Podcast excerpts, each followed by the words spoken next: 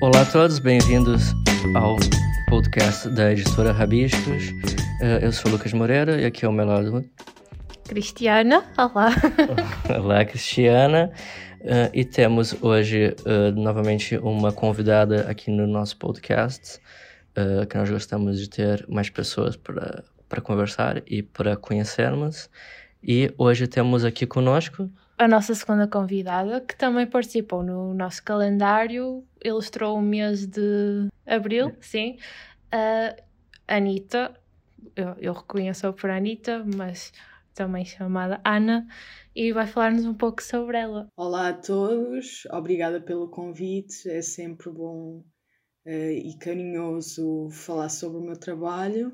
O meu nome na realidade é Ana, mas todos chamam-me Anitta, daí eh, eu usar o nome Anitta, não Ana, porque assim as pessoas têm a possibilidade de me chamar Anitta ou, ou Ana um, pronto, vou começar por falar um pouco sobre o meu percurso académico e o meu percurso pelas artes.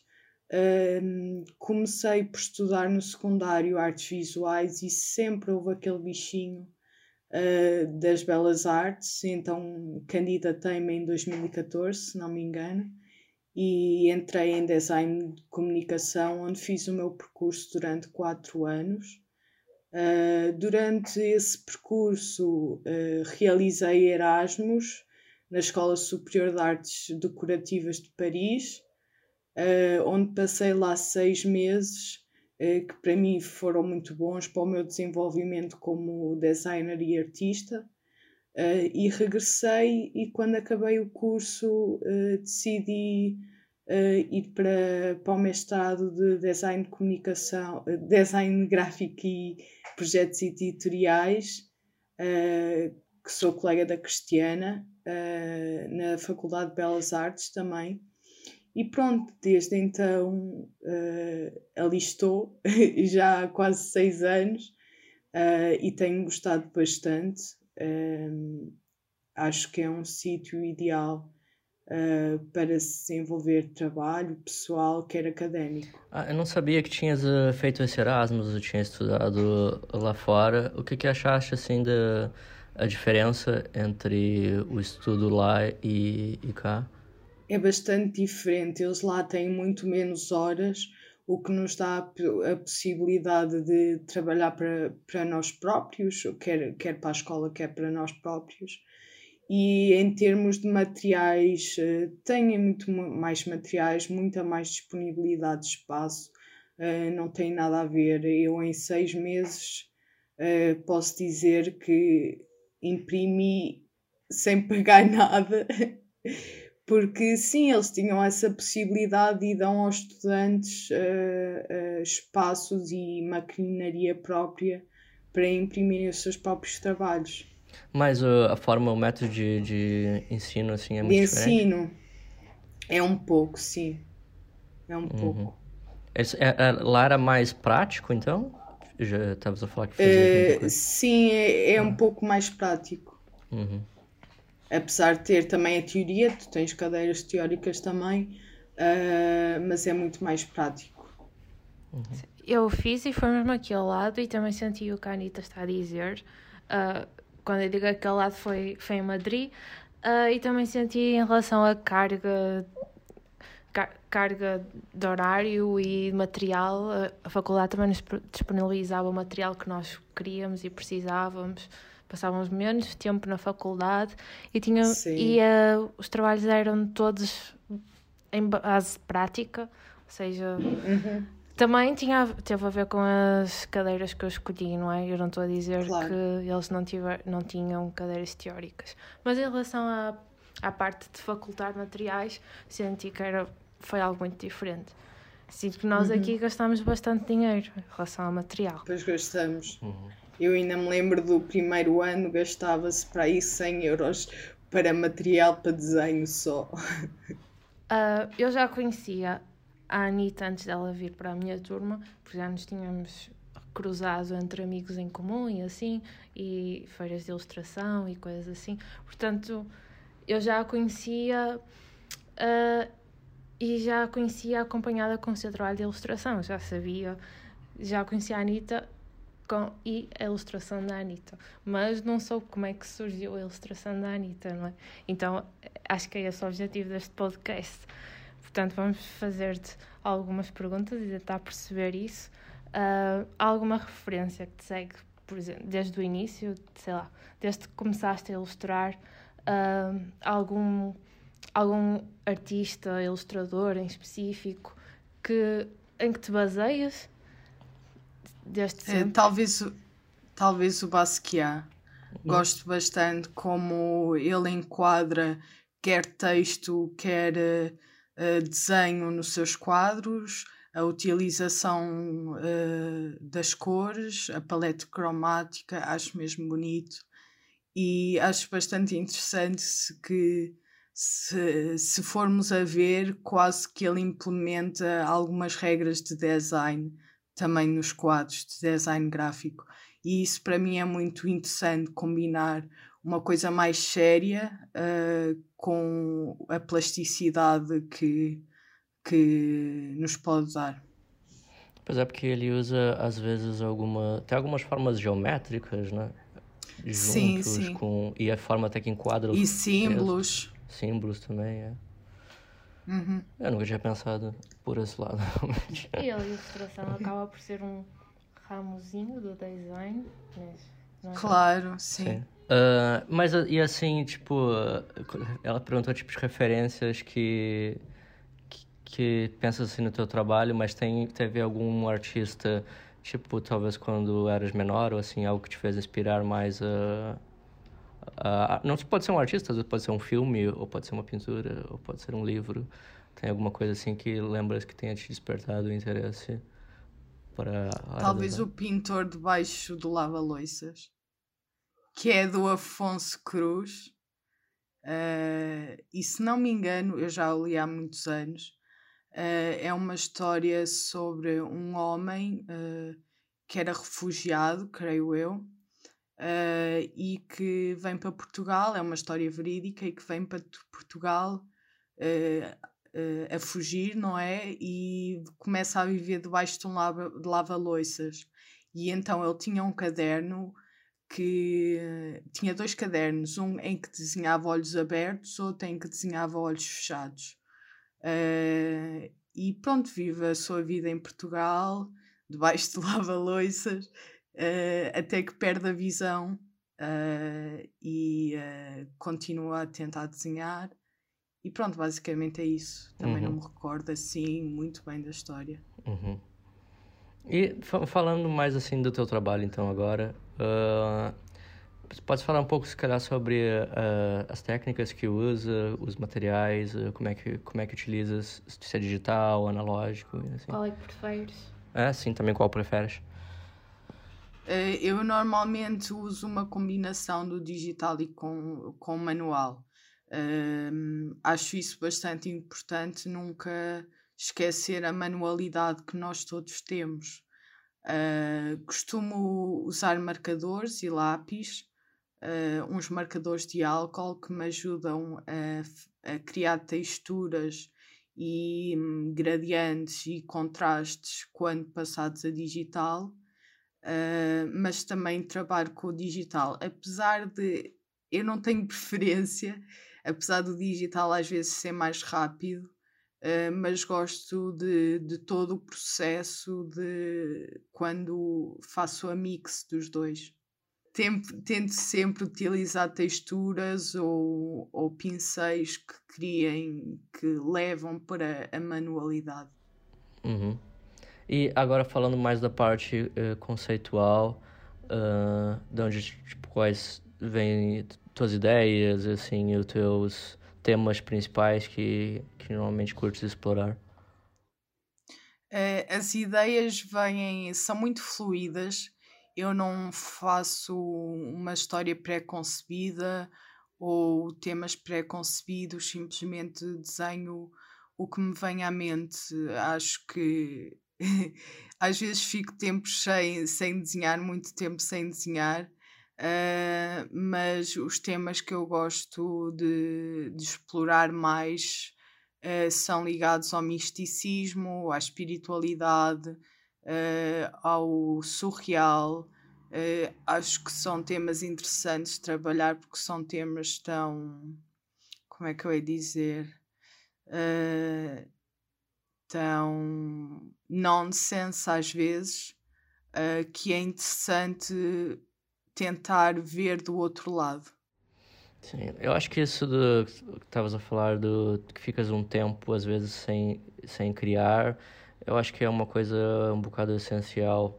Geral também. É, mas e é mesmo porque tipo uh, para te produzir uma coisa, tu precisa, tipo, primeiro do, da matéria-prima, eu acho. E essa matéria-prima é, é, tipo, é, é, é, vivência, né? É, é, experiências e coisas claro, assim. Claro, sim. Por isso eu acho que é normal tu precisares, às vezes... Acho que não é uma sim, coisa... uma tu... pausa. É, acho que não é possível não estar sempre em, em produção constante, criativa.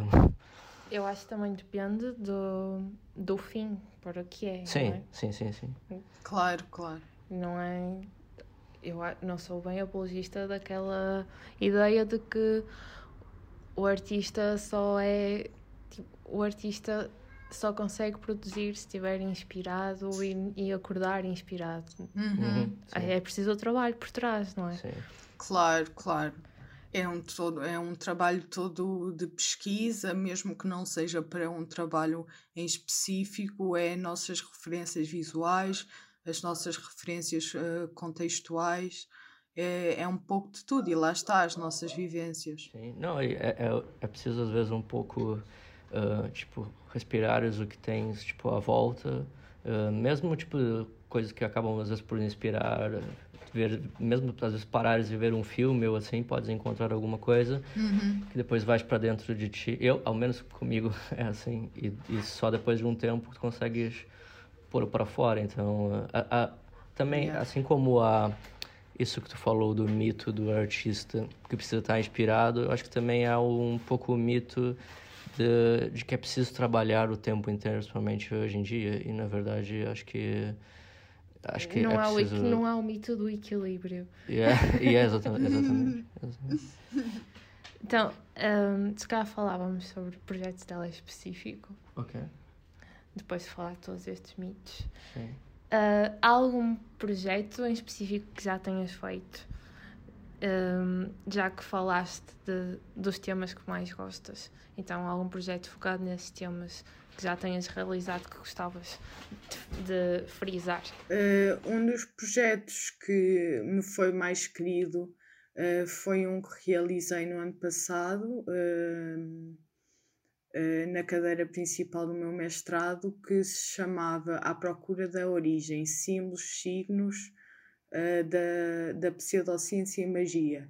E é um livro que é repleto de simbologias baseado no, num dos livros do Adrien de Frutiger. Uh, e então eu explorei a ilustração uh, juntamente com os símbolos, com os meus seres uh, do outro mundo e gostei bastante. Quer, quer trabalhar a parte do design, quer trabalhar a parte de ilustração e ver qual era a melhor forma de combinar esses dois mundos que são tão próximos. Então, e estamos a falar então de um projeto editorial, de ilustração editorial. Sim, sim. Sim. Hum, fugi, e para além de, do campo editorial na ilustração, há, há algum alguma outra vertente que também onde também se possa trabalhar a ilustração que tu ainda não fizeste mas que gostavas de, de explorar futuramente ou pela qual tenhas mais curiosidade Morais Morais, definitivamente. Acho incrível e, e, deve ser muito fixe trabalhar num suporte mesmo grande uh, e projetar o teu desenho especificamente para esse suporte uh, e perceber mesmo como é que a tinta reage uh, à parede, ou seja, em metal, o que é que Também for. tenho essa curiosidade. Uhum.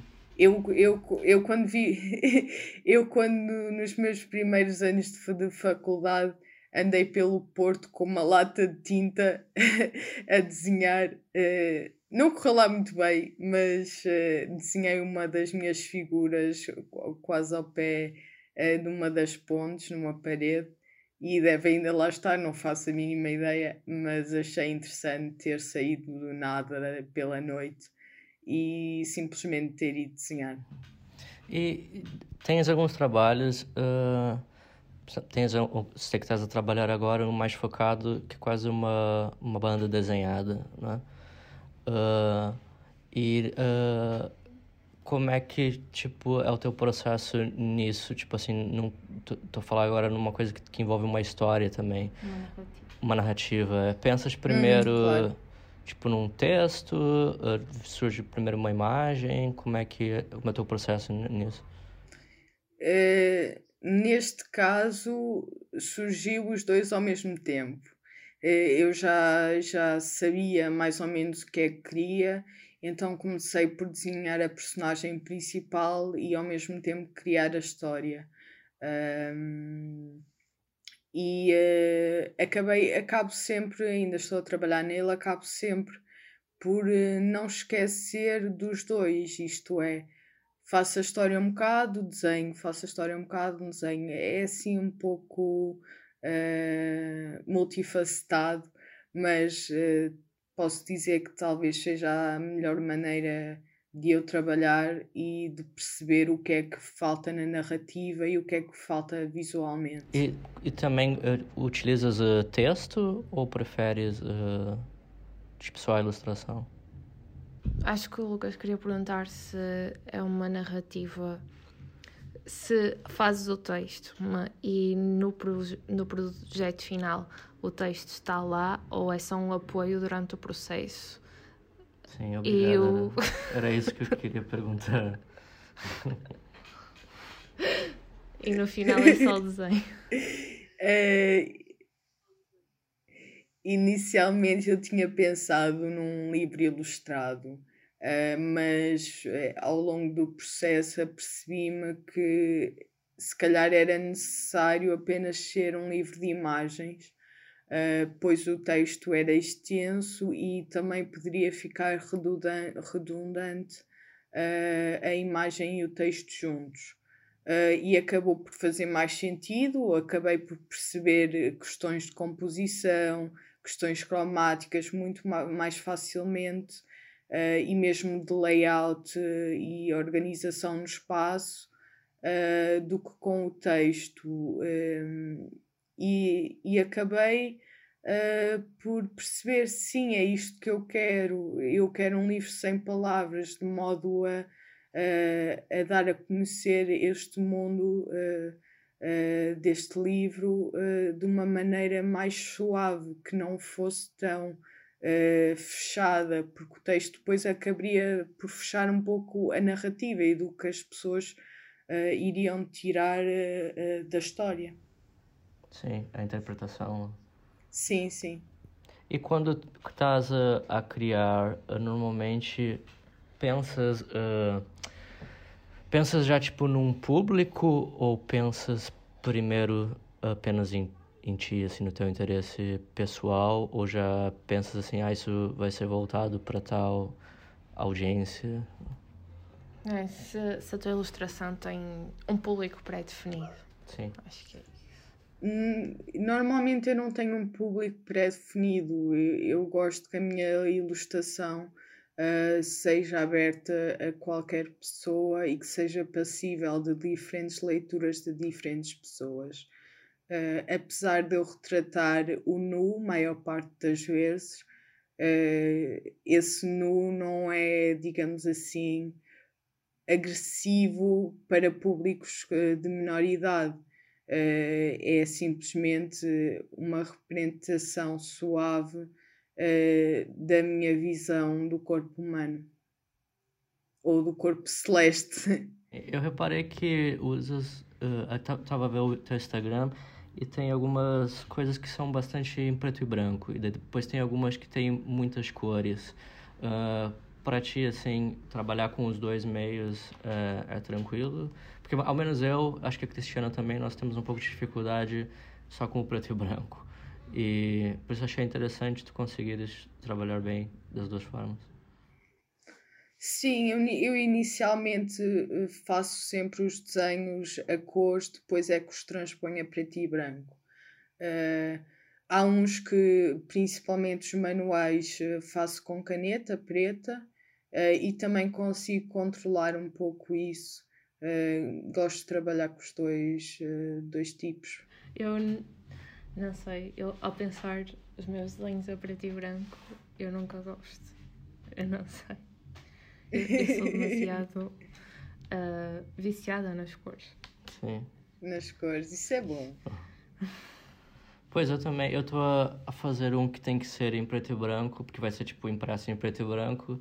E o que eu estou a tentar é usar muitas escalas de, de cinza daí. Claro, Para sim. tentar tipo, criar contraste que não seja só mesmo o preto e no branco. O preto e o Mas branco, ainda, claro. ainda assim é, é, é difícil, porque tipo, eu quero expressar é um coisas. pouco difícil, é. É, coisas que não estão lá. Eu acho que talvez é importante que o, o que tu esteja a querer, o, o conceito, uh, o conceito se encaixe com, a, com o uso do preto e branco. Né?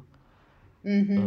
Uh, Sim. sim, acho que é a única forma de, assim, de, de facilitar uh, o trabalho. Mas eu sei que também há outros artistas, provavelmente, que vão escutar isso, que têm mais facilidade, talvez, com, com o preto e branco do, do que nós. Uhum. Eu só fiz um trabalho a preto e branco, um trabalho considerado final, que foi para, foi para a faculdade.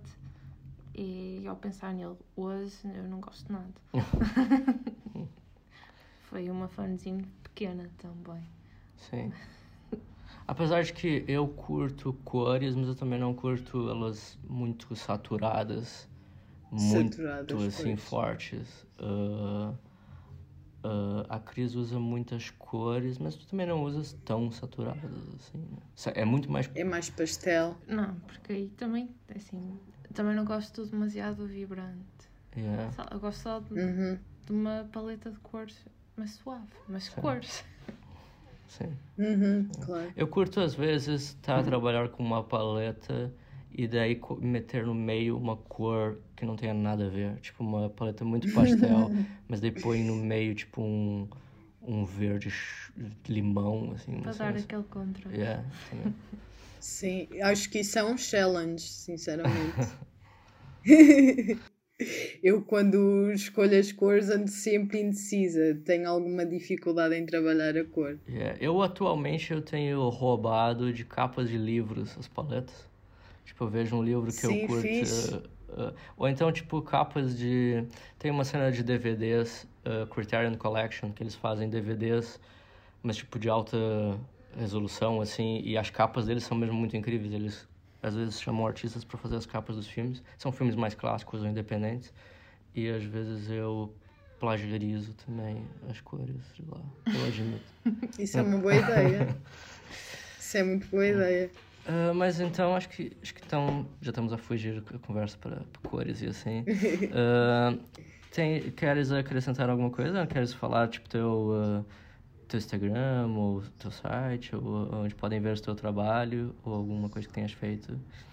Enfim, Uh, sim, o espaço é teu. podem ver, o meu, eh, podem ver o meu trabalho no Instagram e também tenho um site, eh, apesar de estar em construção. Também tenho Facebook, mas estou mais ativa no, no Instagram e posto, posso dizer com regularidade, eh, eh, conteúdo. Eh, e sim, é isso. Diz lá o teu, ah, o teu user no, no Insta. A-I-I-S-S 2.0. nós colocamos, nós colocamos um- uma tag também no, É colocamos só- o link. lá. ok. Eu acho que devemos É. sublinhar que é a nossa segunda convidada que faz referência ao Afonso Cruz. Ah, é verdade. Sim, sim, sim. sim. Ah, um dia ainda temos que convidá-lo quando tiver o, centésimo episódio. Então tá, Ana, olha, bom conversar contigo. Obrigado por participar do podcast. Obrigada igualmente. E ficamos por aqui. Acho que sim, obrigada. Tchau, tchau. Obrigada. Tchau, tchau.